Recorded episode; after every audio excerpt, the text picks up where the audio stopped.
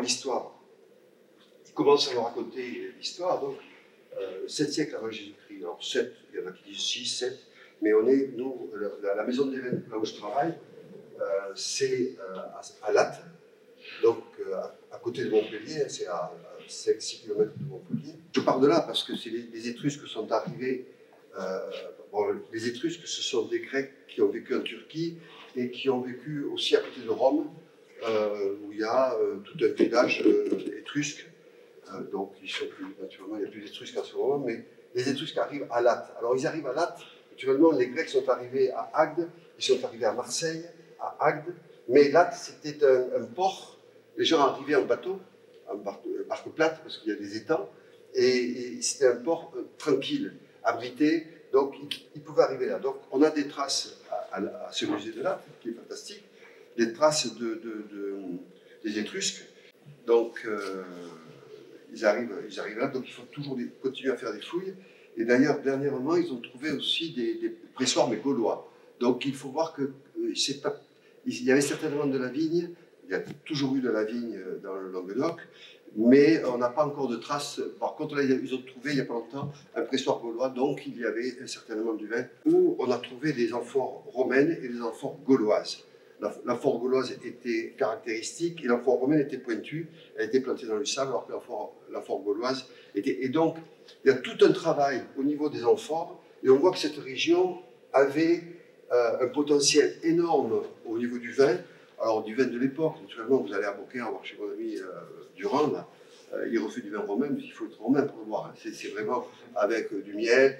Les vins ne se conservaient pas, donc ils mettaient du miel, ils mettaient des- plein de choses dedans, des aromates. Donc c'est quand même tout ça, c'est intéressant de, voir à, cette époque-là quel style de vin. Et donc ces vins étaient exportés tout autour de la Méditerranée. On trouve en Égypte, on a trouvé en Égypte des, tessons d'amphores de gauloises. Donc euh, on en trouve un peu partout autour de la Méditerranée. Il ne faut pas oublier quelque chose, c'est que euh, le vin est un produit euh, qui, qui- c'est un produit qui n'arrive pas de, chez nous, ça je vous l'ai déjà dit tout à l'heure, mais les plus beaux textes sur euh, le vin, ce sont des textes arabes, avec euh, des, auteurs qui, ont écrit vraiment sur le vin, et les, Arabes buvaient beaucoup de vin, il y a eu du vin un tout petit peu partout. Ça, c'est- important. Donc, on arrive euh, à l'époque, donc, après Jésus-Christ. C'est important, ça aussi, parce que il y a avant et après, mais le, le- le- Christ, dans la Bible, il y a 350 fois le mot vin. Le vin a un rôle important. A un rôle important. On sort un peu du, système euh, c'est c'est fruité, et ainsi de suite. On sort dans une autre atmosphère au, ni- au niveau, au niveau de l'esprit. On arrive dans les années 90 où il y a une concurrence énorme entre le, le- les vins entre les vins gaulois et les vins romains. Et donc, ils envoient l'empereur Domitien en l'an 92 après Jésus-Christ pour arrêter les plantations parce que et pour arracher le vignoble. On arrache à cette époque-là 50% du vignoble. Naturellement, on n'avait pas les, les- machines qu'on a aujourd'hui, donc c'est très très lent, mais ils arrachent 50% du vignoble. Et c'est simplement en l'an 272 après Jésus-Christ que l'empereur Probus, qui est d'ailleurs vénéré dans pas mal de vignobles, et nous, à Saint-Porta, on a simplement une terrasse qui s'appelle la terrasse Probus, euh, l'empereur Probus arrête l'arrachage. Donc 50% du vignoble est arraché. Donc pour ceux qui ont connu la viticulture, vous êtes vigneron depuis longtemps, Oui. vous avez connu... Hein J'y suis né dedans. Bon, donc vous avez connu les années 70, 80 Oui. avec l'arrachage. Et euh, si vous voulez, là, c'était les Romains qui nous faisaient arracher. Et, et- et dans les années 70, 80, 1970, 80, c'est c'est Bruxelles qui nous faisait arracher. Donc, vous voyez, cette surproduction, euh, à un certain moment, quand on surproduit, à un certain moment, il y a des concurrences. Et donc là, on arrache 50%, mais on maintient un vignoble. Alors, ce qui est, ce qui est important de, de- voir, c'est que euh, le Languedoc est connu par ses vins. Tout le tour du Languedoc jusqu'à l'Espagne. Et, la mer Méditerranée est libre, c'est-à-dire libre parce que tous ces pays autour boivent du vin. Arrive naturellement le prophète Mahomet et l'islam. Et là, on en est, au- on est au 6e siècle, hein, 6e, 6e, 7e siècle, et là, interdiction de boire du vin dans tous ces pays. Les Arabes arrivent jusqu'à Narbonne et même très, proche, et donc la viticulture prend un coup, et nous, on ne peut plus exporter. vous pouvez faire le meilleur vin du monde. Si vous êtes sur une île tout seul, vous le boirez tout seul. Mais si vous faites du bon vin dans le Languedoc et vous ne pouvez pas le commercialiser, s'il n'y a pas des moyens de, communication, et c'est là j'ai très tardivement, j'ai compris qu'en fin de compte, on, est resté coincé. On, ne pouvait, on, avait des bons vins, et en charrette, bon, tout ça, il n'y avait que les bateaux qui pouvaient exporter ce vin-là. Et donc là, on est, dans des périodes au 7e, 8e, 9e siècle. Alors, il y a un élément qui est important, que je répète souvent, mais là, on est en train de, chercher un tout petit peu plus. Là, on a un, gars qui travaille avec nous, qui s'appelle Marc Medeviel, qui n'est pas historien, mais qui est journaliste, et qui fouille un tout petit peu sur cette période-là. On a une période entre le, le, 8e, 9e siècle et le 16e siècle où on n'a pas beaucoup d'éléments, parce qu'il y a beaucoup d'archives qui ont, brûlé, mais on a une certitude quand même, parce qu'on a quelques éléments où le vin était très bon. Le vin était très bon, le vin était dans les costauds, le vin n'était pas dans la plaine. Dans la plaine, il y avait des céréales, et il y avait naturellement une polyculture, on n'était pas en monoculture comme on est en ce moment. Mais, mais c'est important de savoir qu'à cette époque-là, l'Église est un moine qui est bien connu, qui s'appelle Saint Benoît d'Agnan, qui, est, euh, qui est originaire euh, de, Maguelone.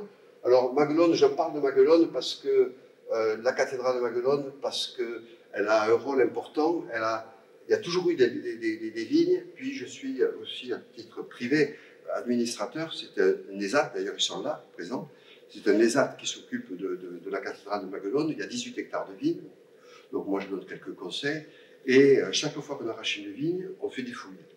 Donc les archéologues viennent fouiller. Et dernièrement, on a eu un rapport de fouille exceptionnel. On a des traces de, vignes, c'était vraiment carré, des, des, rangées de vignes. Et puis surtout, on a trouvé plus de 40 000 tessons d'amphores de vin.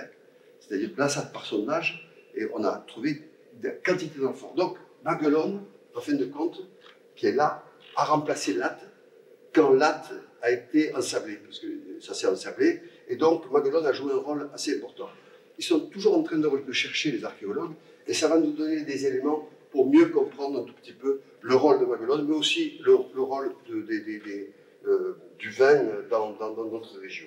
Donc, Saint-Benoît d'Agnan euh, crée l'abbaye d'Agnan, à Agnan, d'ailleurs elle est en train d'être restaurée, et Saint-Benoît, qui, naturellement, les, moines ont besoin du vin pour l'Eucharistie, donc c'est vraiment quand même une richesse, et surtout, euh, les moines ont, besoin de ce vin parce que quand ils recevaient des, des pèlerins, ils donnaient un verre de vin. Ils ne donnaient pas un verre d'eau. L'eau, c'était quand même un bien qui était rare, qui était rare, mais surtout qui se conservait dans des citernes et qui n'était pas, on n'ouvrait pas le robinet et c'était pas chloré, ainsi de suite. Donc, le vin était quand même une boisson qui était saine et euh, qui permettait naturellement. Euh, donc, moi, j'ai vécu indirectement, personnellement, en, d'Israël dans un monastère euh, quand j'étais beaucoup plus jeune. Et, donc, euh, je voulais écrire un article qu'une amie journaliste m'avait demandé sur le vin en Israël.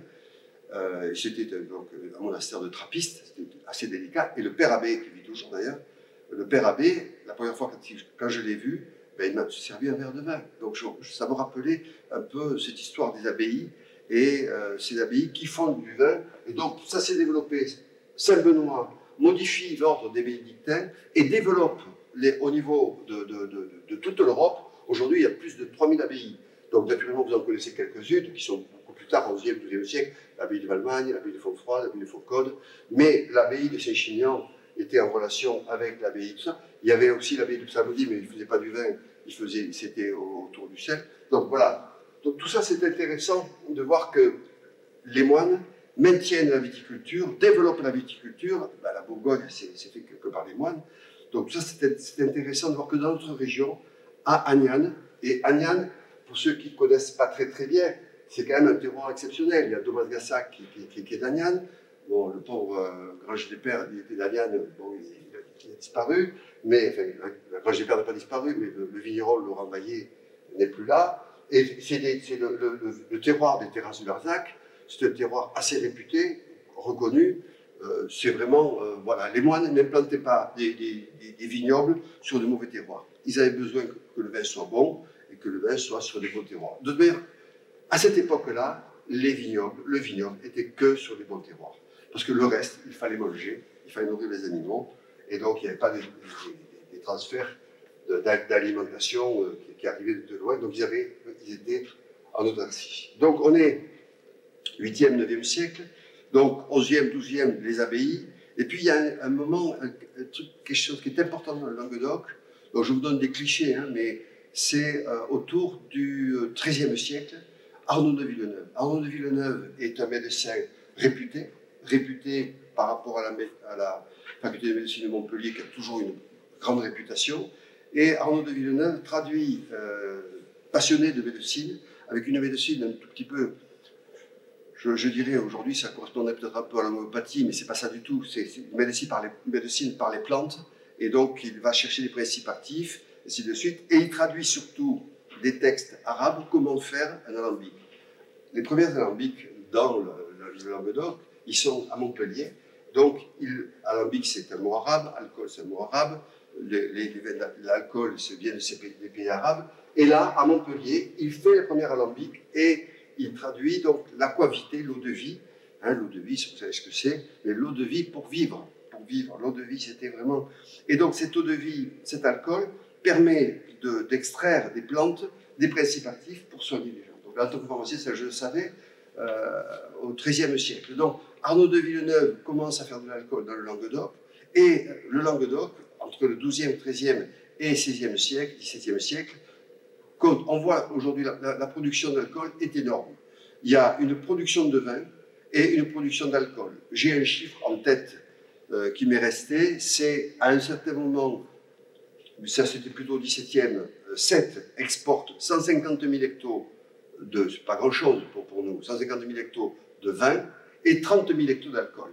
C'est-à-dire que l'alcool servait à soigner les vins, parce que les vins, pour éviter qu'ils partent, donc ils mettaient de l'alcool dans le vin, et puis l'alcool servait parce que ça pouvait, il pouvait voyager. Donc on a été quand même une région où on a produit du vin pour faire de l'alcool, surtout 15e, 16e et 17e siècle. Alors, un, événement, un élément qui est très important dans l'histoire, et qui, est, euh, qui, renverse un tout petit peu euh, le, au niveau de l'histoire euh, le comportement des vignerons dans le Languedoc, c'est le canal, des deux mers.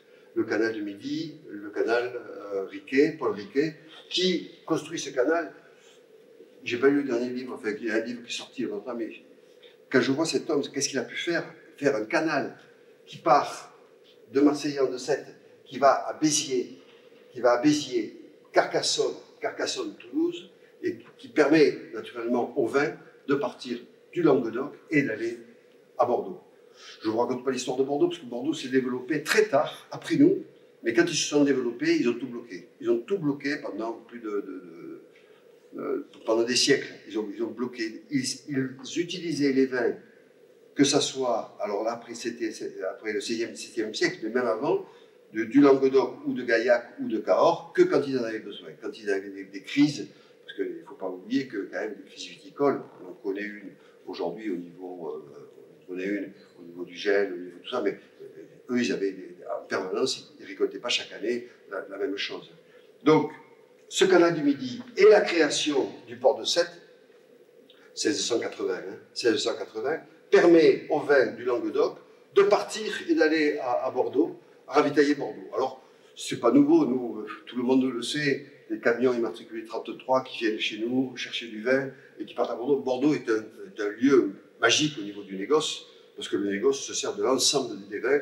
Bordeaux a eu l'Atlantique pendant longtemps pour dégager les vins vers l'Angleterre et le rapport avec l'Angleterre, je ne pas, mais et, la Hollande aussi. Donc, les chiffres que je vous ai tout à l'heure, c'est à peu près du, du XVIIe siècle 17e et début 18e, des, bateaux qui partaient de Sète et qui partaient par le Gibraltar et qui remontaient en Hollande.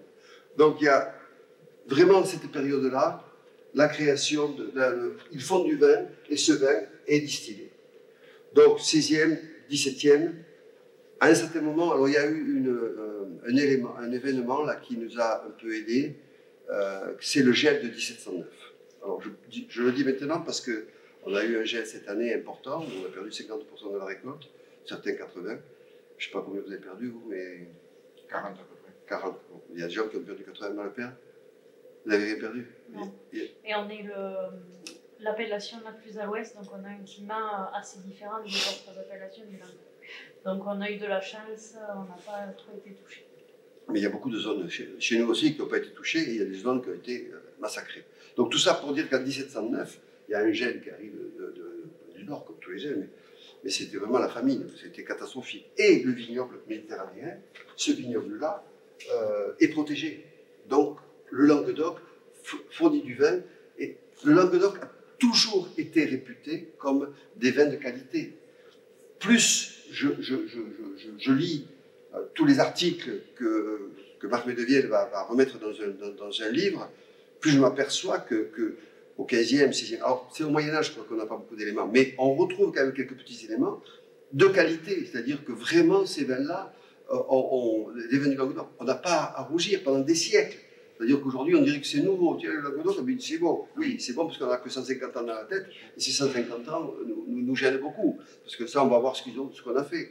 Donc, 18e, 19e siècle, la vigne se développe et surtout l'élément aussi le plus important. Donc le premier élément c'était le canal du Midi pour pouvoir commercialiser le vin. Attention, il partait du côté de Bordeaux, mais il montait par le Rhône aussi, il montait, il montait en Bourgogne.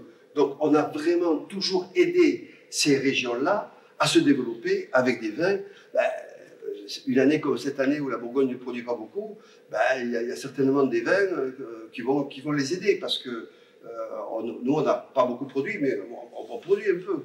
Donc, euh, tout ça, c'est important de le savoir qu'à cette époque-là, ça part des deux côtés, donc c'était au XVIIe. Après, quand on arrive début du XIXe, il y a un autre événement important, c'est le chemin de fer. L'industrialisation de la France fait que, à cette époque-là, Paris, qui était la région où on produisait le plus de vin, Paris était la région, quand j'ai appris ça un jour, je me suis dit, c'est pas possible. Oui, à Paris, ils faisaient des vins de 8 degrés, de 9 degrés, c'est des vins qui mûrissaient pas très bien, ainsi de suite, mais c'était euh, avant les chemins de fer, au moment de l'industrialisation, 1820, 1830. Les premiers, euh, les premiers euh, trains arrivent en 1840, 1850, et là, on produit énormément parce que Paris se développe, Paris s'industrialise, les gens boivent 120, 130, 140, 150 litres de vin par an et par habitant. On a des chiffres jusqu'à 170, c'est énorme. Pourquoi? Parce que ces types-là travaillaient euh, soit dans les chemins de fer, soit dans les mines. C'est l'époque du charbon, et ainsi de suite. Vous voyez un peu ces gens-là. Moi, j'ai connu un mineur, parce qu'il y avait une mine à côté de. de, de moi, j'habitais à Sommières, à la terre de Sommières. Il y en a qui le connaissaient détaché. Et cette mine-là, je, connaissais le, mineur qui s'en occupait. J'étais jeune, malheureusement, je ne suis jamais descendu dedans. Mais je le voyais partir le matin, il avait son cubi, son cubi de 5 litres. Et le soir, euh, quand il revenait, il avait bu 5 litres. Alors c'était des vins coupés avec de l'eau, peut-être, des vins à 8 degrés, 9 degrés, mais, mais il buvait quand même ses 5 litres. Donc, on est euh, en 1940, 1840, 1850, les chemins de fer arrivent, on voit ces wagons on les voit en photo un peu partout avec ces foudres. Hein, euh, moi, je vois les, photos que j'ai de, mon domaine où euh, les gens partent avec des demi-nuits en charrette, arrivent à la gare de Sommières, pompent dans le foudre et qui montent à Paris. Donc, les Parisiens boivent des vins du Languedoc. Alors, moi, ça me gêne quand j'entends que le, le Languedoc faisait que des vins à petit degré. C'est pas vrai le Languedoc a toujours fait des vins à 12, 12,5, 13, 13,5, des vins colorés. C'est plus tard, après, c'est à cette, période-là, où après le phylloxéra, on va y arriver, que, le Languedoc a, fait des vins de quantité. Alors déjà là, on commence à faire des vins de quantité. Et, euh, donc, euh, c'était 1850. Quelques crises arrivent, des crises au niveau technique, viticole, l'oïdium. L'oïdium, c'est à cette époque-là comme par hasard, c'est Marès à Fabrègue qui trouve le, remède pour, euh, c'est-à-dire le soufre, pour soigner l'oïdium. Donc ça, c'est 1854-1855. Donc, on se développe, on fournit du vin, et le, le Languedoc gagne quand même de l'argent, euh, et c'est la, naissance des folies, naturellement, euh, les, folies, toutes les folies qui sont créées autour, de Montpellier. Dans cette époque-là, les gens gagnent beaucoup d'argent. Donc c'est des, gros, propriétaires euh, qui ont euh, beaucoup d'hectares et des petits domaines aussi qui, travaillent toujours des cépages traditionnels du Languedoc. Arrive la catastrophe mondiale, qui est le phylloxéra. Le phylloxéra, c'est un puceron. Alors, il faut savoir pourquoi il est arrivé, le phylloxéra. Parce que euh, quand je raconte ça souvent à des personnes, ils me disent, mais pourquoi il est arrivé? Mais Il est arrivé parce que nos chercheurs de l'agro, Planchon, Viala, euh, cherchaient toujours des cépages nouveaux, résistants euh, à l'oïdium, résistants au, milieu. Il y avait des maladies quand même, la pyrale, euh, on, les voit ces photos avec des, gens qui ébouillantaient des souches. Bon, il faut voir quand même qu'il n'y a pas de tracteur, il n'y a rien. C'est des petites, c'est pas des, il y a des gros domaines, mais c'est quand même des petits vignerons. Il faut s'en occuper de ces vignes-là. Et donc, 1800, 1900, excusez-moi, 1900, euh, non, 1800, excusez-moi, 1860, 68 exactement, le phylloxéra, Planchon part aux États-Unis chercher des plants pour combattre ces maladies et revient avec des plants, des hybrides, et avec le phylloxéra. Il arrive à Marseille, le phylloxéra se développe à Marseille, c'est un petit puceron, et tout doucement, de Marseille, il arrive dans le Gard en 1860, et il arrive à Béziers très tard, très tard, parce que le puceron va très lentement, mais le vignoble européen, le vignoble mondial, est touché par le phylloxéra. Sauf, sauf le vignoble en bordure de mer qui est dans les sables, celui de l'Istel, et là où il y avait des sables, le phylloxéra ne pouvait pas faire des galeries. Donc ce phylloxéra, 1860, la vigne meurt, imagine, pendant 30 ans, jusqu'en 1890. C'est simplement dans les années 1880 que Planchon repart aux États-Unis, vous imaginez en bateau le temps qu'il faut et tout ça, et revient, parce qu'il voit que là-bas, certaines vignes n'attrapent pas le phylloxéra. Il prend ces, ces, vignes, qui sont aujourd'hui les porte-greffes américains, et ces porte-greffes américains sont plantés encore dans le monde entier pour éviter le phylloxéra. Donc, il y a cette histoire de pied franc à l'époque, c'est-à-dire on prend un sarment, une bouture, on la met dans la terre, ce qu'ils faisaient à cette époque-là. Les pieds francs aujourd'hui attrapent le phylloxéra. Moi personnellement, je vous dis une chose, euh, j'aimerais qu'on me, prouve, et j'aimerais, euh, dès que dans un an ou deux, je replanterai des pieds francs. J'ai envie de replanter des pieds francs. Alors c'est vrai que on dit attraper le phylloxéra pour les jeunes qui plantent dans la vigne, il ne faut pas le faire sous sa propriété, mais, pourquoi pas insister Parce que ces pieds francs, en fait de compte, ce que je sais aujourd'hui, c'est qu'il y a beaucoup de gens qui travaillent là-dessus. Les racines, le système racinaire était très profond. Et qu'aujourd'hui, sur nos porte-greffes, on a quelques soucis. Hier soir on en parlait dans une réunion du côté de la Cabrière. On a quelques soucis sur nos porte-greffes qui ne sont pas du tout résistants à la sécheresse. Et on a abandonné nos, porte-greffes résistants à la sécheresse. Donc, ce réchauffement climatique, si vous voulez en parler un peu après, c'est compliqué. Je reviens au phylloxéra. 1890, le ils arrivent avec des plants américains, on replante, et naturellement, on ne replante pas là où il y avait des vignes qui sont mortes, on peut les arracher, on plante dans la plaine et on produit énormément. 1890, au moment du phylloxéra, beaucoup de vignerons du Languedoc partent en Algérie, replantent en Algérie. En Algérie, le phylloxéra n'y pas. Il y a eu une quantité de vin, et ce vin d'Algérie qui revient dans le Languedoc. Donc, on replante, et en plus les vins d'Algérie qui, reviennent dans le Languedoc. Surproduction, le prix du vin râle pas en 1901, c'est des dates que, je retiens bien parce que c'est la création de la première cave coopérative à Marossan. Les vignerons, il n'y a que des cas particuliers, hein, les vignerons n'en peuvent plus. Ils se réunissent entre eux, pas pour vinifier, mais pour vendre. Donc ils se réunissent à Marossan en 1901 et à c'est en 1905, la première cave. Donc ils se réunissent ensemble pour, pour euh, vendre le vin. Parce que le négoce a toujours été, euh, connaît le négoce. Hein. S'il pouvait acheter moins cher, il achèterait moins cher. Hein. Et tous les jours, c'était encore moins cher, encore moins cher. Donc, si vous voulez, donc là, dans ces conditions, vraiment, les vignerons se soudent entre eux pour pouvoir justement euh, garder un certain prix. 1907, révolution viticole. Quand on connaît les chiffres, c'est 500 000, 600 000 personnes. Il y en a qui disent 700 000. En tout cas, la préfecture dit 600 000 personnes à Montpellier sur la place ah, tout le monde est là, quoi. Les vieux, les jeunes, et quand les femmes, et je peux vous dire qu'il y a souvent des gens qui disent que quand les femmes sont dans la rue, c'est que vraiment il y a quelque chose qui ne va plus. 1907, le 9 juin 1907, Bon, il y a eu Carcassonne avant, il y a eu Nîmes, il y a eu Narbonne avec 100 000, 150 000. Tout le monde se retrouve. Plus de 600 000 personnes, 500 000, 600 000 personnes dans Montpellier. Quand, quand il y a une manifestation de 40 000, tout est bloqué. 500 000 sur, sur l'esplanade. Et donc, la révolution viticole commence. Ils ne sont pas entendus. Bon, bref. Arrivent des périodes avec moins de récoltes comme en 1910, et puis la guerre de 14-18 qui malheureusement nous donne un gros coup euh, dans les villages, il suffit de voir les monuments aux morts. Et, là, euh, c'est vraiment le Languedoc fait du vin, malheureusement, pour aller euh, faire boire leurs propres leur propre enfants ou leur propre père. Et, c'est une catastrophe pour moi, quand je vois 14-18, ce qu'on a pu faire boire de, de, propre vin, que le vin soit un élément pour tuer les gens. Moi, le jour j'ai réalisé ça, je me suis dit, c'est pas possible qu'on fasse du vin pour aller faire boire ces gens qui, a la baïonnette, aller se faire toucher. C'est impensable, impensable.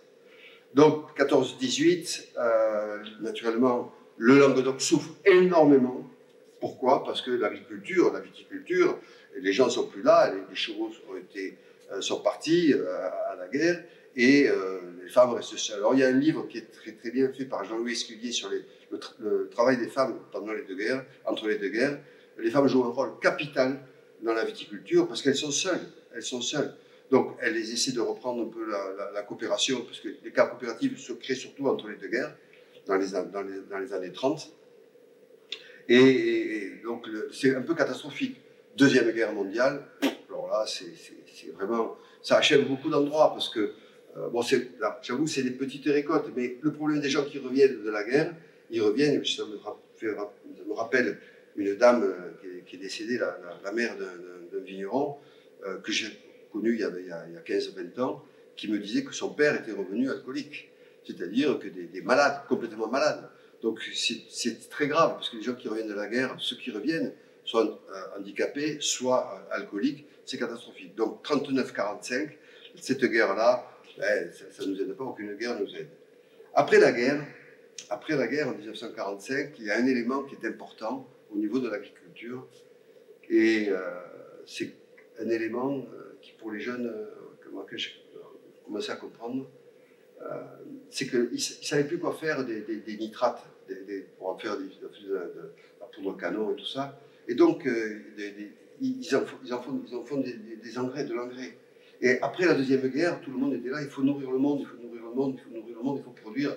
Et on commence dans les années 50 à la région, ici, eh bien, à produire. À produire du vin, parce qu'on consommait encore 120, 130 litres de vin par, habitant. Et à ce moment-là, l'azote et la potasse. Ça, c'est une catastrophe euh, au niveau de l'agriculture. Mettre de l'azote et de la potasse en quantité dans le sol fait que ça déstructure les sols. Et aujourd'hui, on a des conséquences 30 ans, 40 ans, 50 ans après à cette époque-là, il n'y en a pas beaucoup, dans les années 50, mais heureusement, pour nous, il y a un homme qui s'appelle Philippe Lamour, euh, que j'ai connu, moi, au tout début de, ma carrière. Philippe Lamour qui euh, décide euh, d'un ancien ministre, qui est un gardois, et qui décide de créer des VDQS, 20 délimités de qualité supérieure. Ça vous en avez entendu parler, c'est les années 50. Alors, entre-temps, naturellement, j'ai oublié de dire que l'INAO, en 1935, crée les appellations d'origine contrôlée. Les premières appellations sont dans le Roussillon, et les premières appellations dans notre région, enfin, le Roussillon et dans notre région, euh, c'est euh, la clairette du Languedoc et Fitou. En 1960, Jules Millot, qui est un, qui est un professeur d'économie à, à l'agro, Jules Millot et Philippe Lamour décident de créer un VDQS, Coteau du Languedoc, qui réunit l'ensemble des VDQS. C'est en 1960. Les Qatars, les Audois disent nous on veut rester qu'avec le, Carignan et on ne va pas dans les coteaux du Languedoc. Et lui décidait de revenir à des cépages euh, traditionnels euh, de qualité, de qualité des cépages en tout cas, un peu plus de grenache, un peu de syrah, un peu de mourvèdre, des cépages qu'on avait avant le phylloxéra. Bien qu'aujourd'hui, on est en train d'étudier les cépages qu'on avait avant le phylloxéra. Il y a du ribérin, je ne sais pas si vous avez, de l'aspirant, du pic noir. Il y a énormément de cépages. D'ailleurs, on va faire un séminaire là-dessus euh, au mois de mars sur ces cépages-là. Donc, je reviens à l'essentiel. On crée les coteaux du Languedoc, donc entre Nîmes et Narbonne, avec la clap qui vient, en 1960. Ensuite, les appellations sont, euh, on travaille des années 60 jusqu'aux les années 1985, le Minervois c'est en 85, les Corbières c'est en 85 et les Coteaux de Languedoc c'est en 85 qu'on est en appellation d'origine contrôlée. Après, il y avait, euh, en 1982, il y a eu quand même Faugère et Saint-Chinian qui ont eu l'appellation un tout petit peu avant. Je ne rentre pas dans les détails de tout ça parce que euh, le temps passe et c'est important de savoir où c'est qu'on en est aujourd'hui. Donc 1985, l'appellation Coteau du Languedoc, Minervois, Corbière, Roussillon, avec toutes ces dénominations. Donc depuis 1985, là, moi j'arrive à ce moment-là, en 83, je me mets dans le vin. En 85, je vais travailler, dans un bar à vin à Montpellier pour le syndicat des Côtes de Languedoc et pour le fameux Jean Clavel, dont je vous parlais tout à l'heure. Et euh, on commence un peu à définir les zones euh, viticoles avec, euh, dans les Côtes de Languedoc, parce que moi je travaillais dans les Côtes de Languedoc, avec des zones comme, on définit dans les années 90, 1990, les terrasses du Lardac, les grès de Montpellier, qui n'existaient pas, Pézenas, qui n'existait pas, Sommières, Pixelou, qui existait, Minervois s'organise, ils font Minervois la Livinière, euh, Corbière s'organise et ils font euh, Corbière, et là, excusez-moi, Minervois, Minervois la Livinière, Corbière, Corbière, Moutenac, le Roussillon, Totavel, et ainsi de suite. Il y a vraiment euh, un élan vers la qualité. On replante du Grenache, de la Syrah, du Mourvèdre, des cépages dits améliorateurs. On a déjà du Celso, on a déjà du Carignan, qui sont des cépages de qualité dans, nos terroirs et qui naturellement ont une mauvaise image parce que ces cépages-là ont été plantés après le phylloxéra dans la plaine pour faire de la quantité. On arrivait à faire à 100, 200, 300 hectares dans certaines zones. Alors que les zones que nous défendons et dont je parle aujourd'hui, ce sont des zones où on peut faire 30, 40, 50 hectares. Euh, voilà, c'est vraiment des zones où on ne peut pas faire des 150 ou 200 hectares. Donc là, on est en 1990, on s'organise. En 1994, on crée une interprofession euh, pour réunir le négoce. Il y avait déjà des interprofessions qui existaient, mais elles se réunissent avec une interprofession euh, au niveau du Languedoc à Narbonne et l'interprofession au niveau des Catalans. Tout ça, il y a un travail qui est en train de se faire, et ce qui a été refusé en 1960, en 1960 de réunir les Catalans, les Cathares et les Occitans, par Jules Billot et par. Ça a été accepté simplement en 2007. En 2007, on crée une appellation euh, régionale qui s'appelle pas Coteau de Languedoc, qui s'appelle AOC Languedoc, que je représente euh, aujourd'hui. Et l'AOC Languedoc, donc, ça, ça part de Nîmes à Collioure, avec toutes les appellations à l'intérieur. Naturellement, chaque appellation se développe à, ce niveau, mais euh, on peut faire du Languedoc ici, du Languedoc ici, du Languedoc ici. C'est l'appellation socle. Au-dessus de cette appellation, il y a le Minervois, les Corbières, le Roussillon, les Catalans, même s'ils ne veulent pas être dans l'appellation Languedoc, ils ne veulent pas entendre parler de Languedoc, mais c'est pas moi qui choisis, c'est eux qui ont choisi à ce moment-là. Et au-dessus, il y a les communales, style La Livinière, Boutenac, Collioure, Maury, La Clappe, Faugère, euh, puisqu'il y a encore, j'avais oublié quelques-unes, Faugère, La Clappe, et demain, ça sera Montpérou, Cabrières, euh, Roquebrun, Berlou, tout ça, ce sont des, un travail. Il y a un travail de Minervois qui est fait en ce moment sur certaines zones. Oui. C'est, dites-moi le nom. Laura. Laure. Laura et euh, à côté de Minervois. Oui. Ça mais, me. Comment? Ça va revenir. Ça me ça va. Mais, mais, mais euh, oui, moi je. Bon, bref, ça c'est des terroirs exceptionnels. C'est-à-dire qu'aujourd'hui, moi ce que je pense, c'est euh, ce que je pense, c'est que euh, notre potentiel, on le touche à peine depuis 30 ans. 1985, 30 ans, 35 à peine. On est aujourd'hui au, tout début de, ce qu'on va retrouver. Alors, on retrouve une culture, euh, je dirais entre guillemets, naturelle, si vous voulez, puisqu'on peut dire bio, biodynamie ou HVE, ainsi de suite, mais en tout cas, on respecte tout petit peu plus, de plus en plus de terroirs. Il ne faut pas oublier ce que je disais hier soir j'étais à Cabrières hier soir, euh, qu'on est quand même la région où nous traitons le moins. On a les vins les plus sains. Alors, c'est vrai qu'on a utilisé notre malheur a été d'utiliser euh, du glyphosate, trop de glyphosate, de réduire les coûts de production à coût de, produits, de pesticides, d'insecticides, tout ça. Moi, je ne peux pas être pour, euh, je, pas par rapport à la santé. Je, crois qu'on est en train de retrouver un système de culture euh, beaucoup plus naturel où nos sols sont vivants. Et ce que je disais à, des jeunes qui, se perdent un tout petit peu dans un certain nombre d'hectares, commercialement, c'est pour ça que aujourd'hui, par exemple, c'est le premier salon grand public que la Foire nous a demandé de faire. C'est le premier salon grand public depuis. Il n'y a jamais eu de salon grand public. Pourquoi il n'y a pas eu de salon grand public à Montpellier, à Toulouse? Grand public. Les salons professionnels, il y, a, il y a eu. On a recréé un salon au mois de mars à Montpellier justement pour ça. Donc voilà, aujourd'hui, on a un problème de, de communication. Et notre problème de communication, c'est quoi? C'est de faire oublier pendant ce qu'on a fait pendant 150 ans ou pendant, pendant deux siècles à peu près, c'est-à-dire de la quantité pour gagner de l'argent et ainsi de suite, et revenir à des choses essentielles, à des choses où euh, le Languedoc fait des vins euh, de qualité.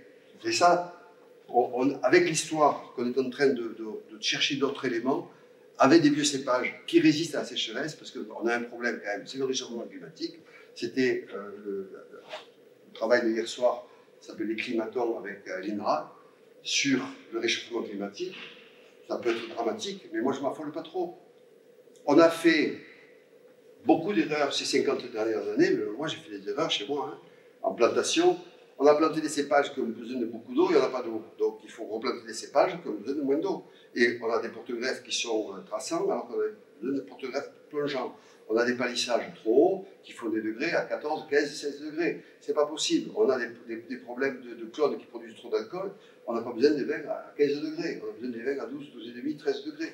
Et, se réhabituer un tout petit peu à, avoir.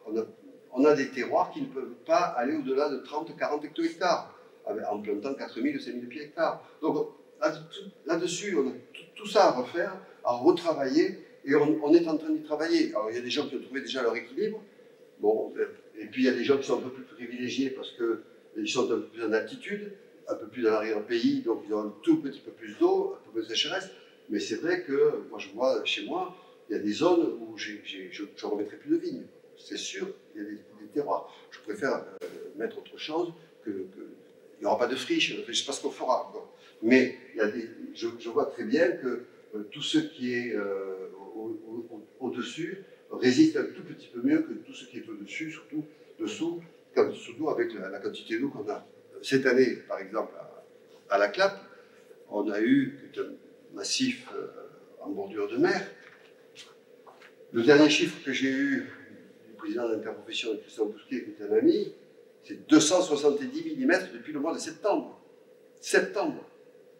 Et en 4 ou 5 fois, c'est-à-dire que c'est rien du tout. Normalement, on dit à la clap, il ne pleut pas beaucoup, il pleut 700, 600 mm. par contre, dans le Pixel Loup, il a plu cette année plus de 1000 mm d'eau. C'est-à-dire qu'ils ont eu du milieu, ils ont eu le gel, c'est catastrophique. Donc vous voyez, aujourd'hui, les écarts, ce n'est pas les mêmes. quand les journalistes me demandent qu'est-ce que vous pensez du millésime, je dis mais où c'est que vous êtes? Où c'est qu'on est?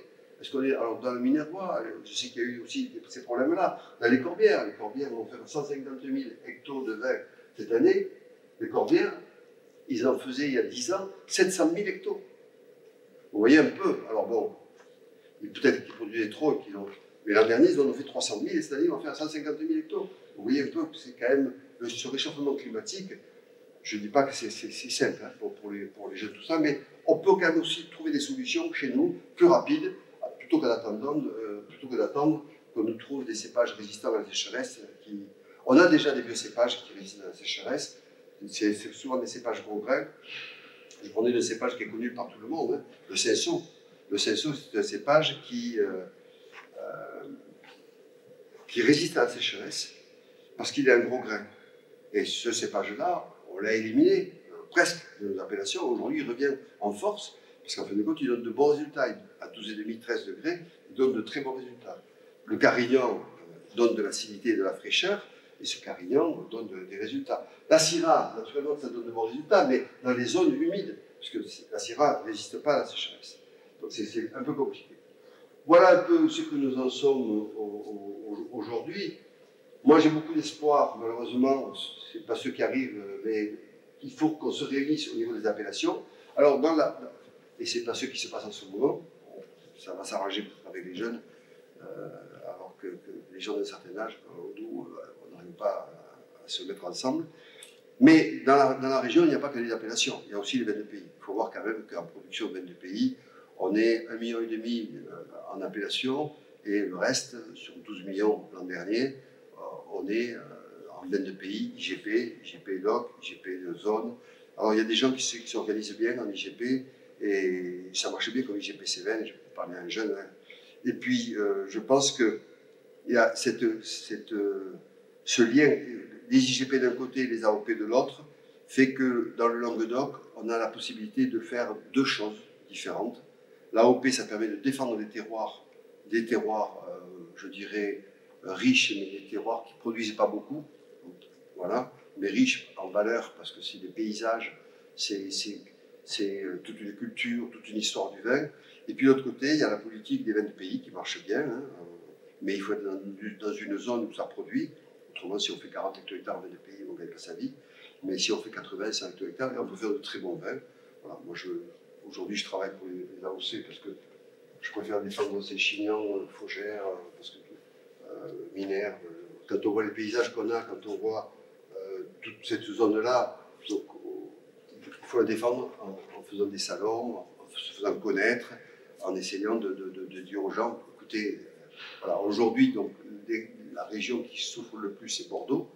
Euh, les Bordelais souffrent énormément. Nous, on, souffre aussi un peu, mais beaucoup moins qu'eux.